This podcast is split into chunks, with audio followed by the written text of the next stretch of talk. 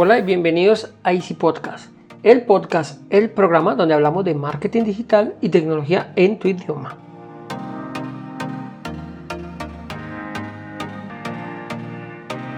Recuerda que en Asisten.co ofrecemos mantenimiento a tus computadores, además tenemos diseño de marca, creación, diseño de página web y ahora estamos preparando la academia de cursos online con todo lo que necesitas para impulsar tu negocio.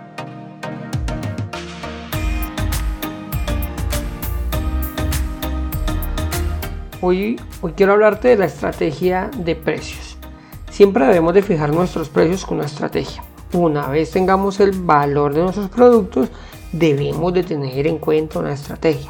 A mí me preguntan, Andrés, es que pues no sé qué precio ponerle. Bueno, pues si quieren les puedo, te puedo hacer un, podcast donde les explico cómo sacar el valor, pues un tema ya de costos de cada uno de nuestros productos o servicios y más o menos tener en cuenta de cómo está en el mercado.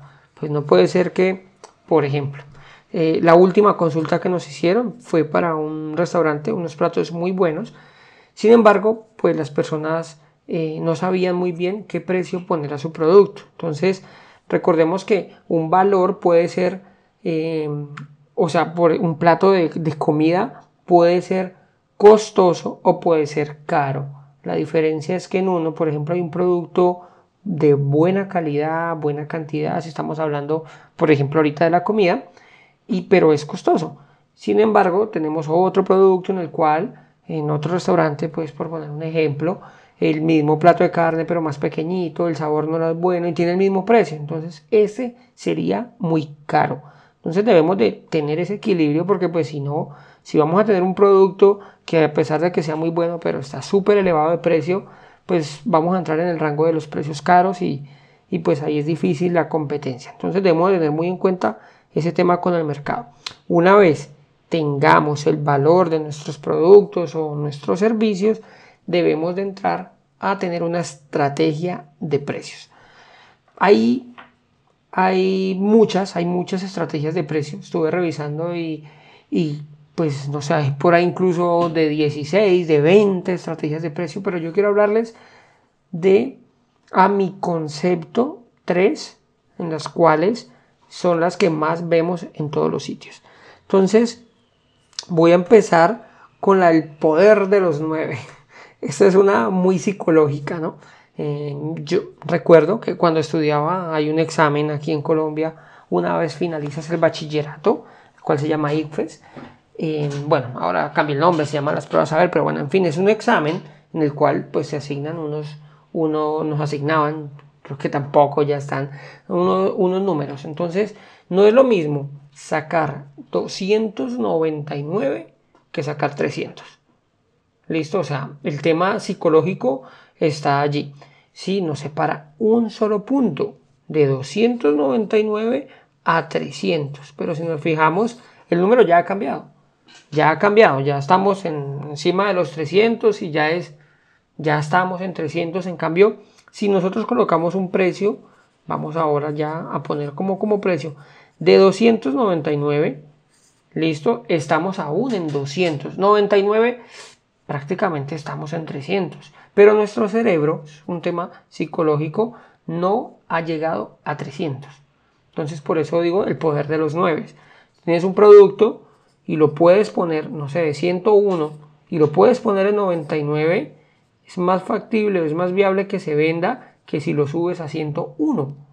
¿De acuerdo? Vuelvo y repito, nuestro cerebro interpreta esos pues que no han subido y es más fácil de vender nuestro producto. Entonces, tenlo muy en cuenta. Eh, hay precios en los cuales eh, podemos ajustarlo, ¿no? Que en la cuenta nos dio 49,3 Mm, no, déjalo solo en 49.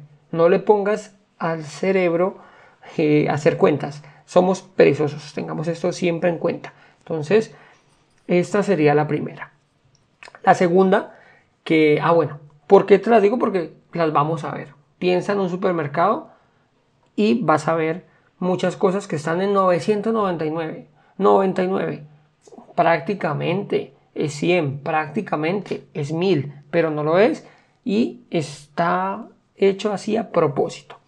Otra de las cuales mm, vemos o nos encontramos muchísimo es la estrategia del bueno, el malo y el feo. ¿Cómo funciona esa estrategia? Esta la vemos, ahora vamos a, a poner un ejemplo muy práctico de televisores. Listo, entonces, el bueno es el que nosotros queremos vender. ¿De acuerdo? Luego tenemos, vamos al escenario, nos ponemos, nos encontramos un televisor en la mitad, ese sería el bueno. Luego tenemos el malo.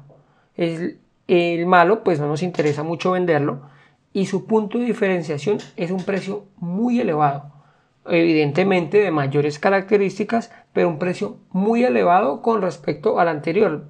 En el ejemplo, vamos a colocarlo a la derecha. Vamos a tener el bueno que queremos vender, por poner un ejemplo, que nos cuesta 100. Y a la derecha vamos a tener uno que nos cuesta 300. Si se fijan, es más del doble.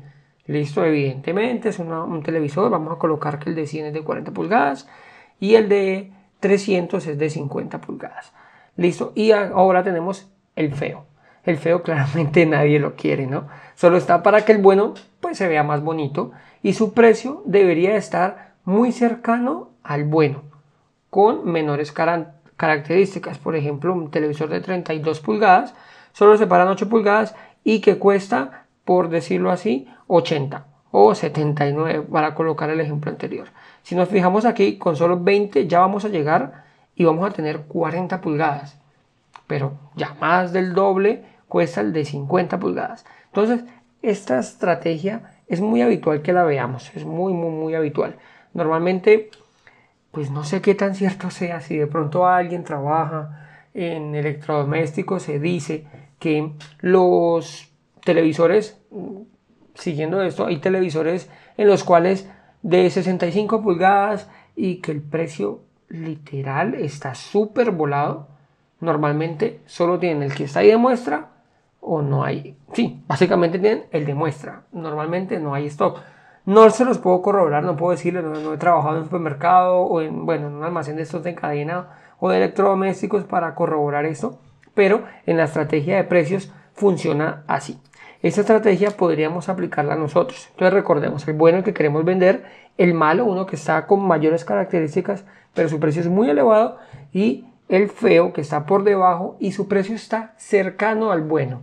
¿De acuerdo? Esto va a hacer que nuestro cerebro haga una comparativa. ¿Listo? Y pues compara así como súper rápido y puede tomar una decisión con un precio por debajo y un precio por encima. Esa estrategia, recordemos la del bueno, el malo y el feo.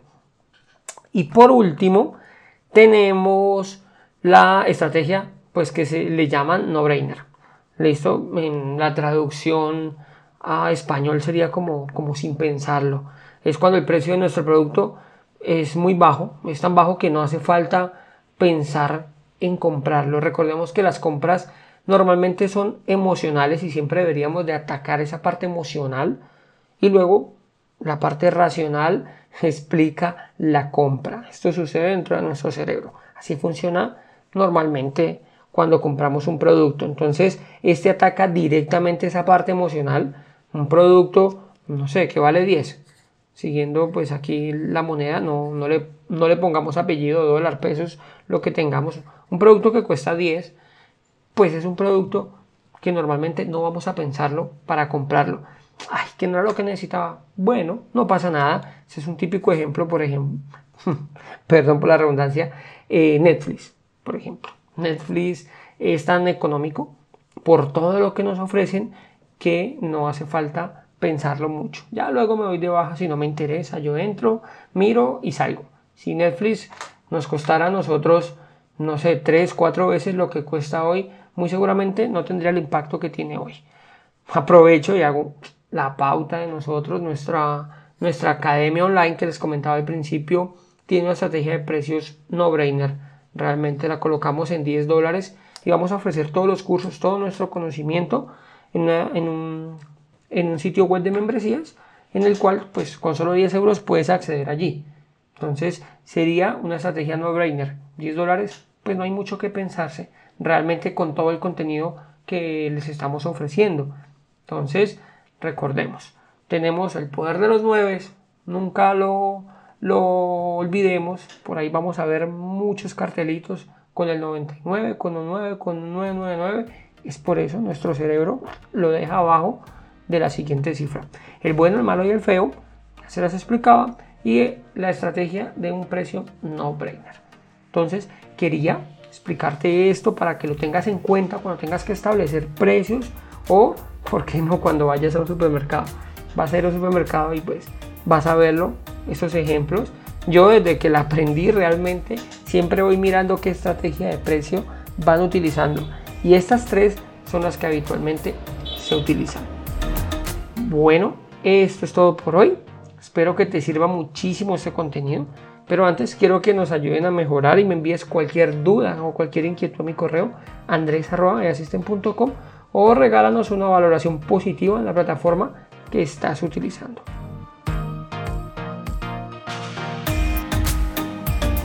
Sin más, te deseo una feliz semana, un feliz fin de semana. Muchas gracias y recuerda que un viaje de mil kilómetros comienza con el primer paso. Tchau, tchau.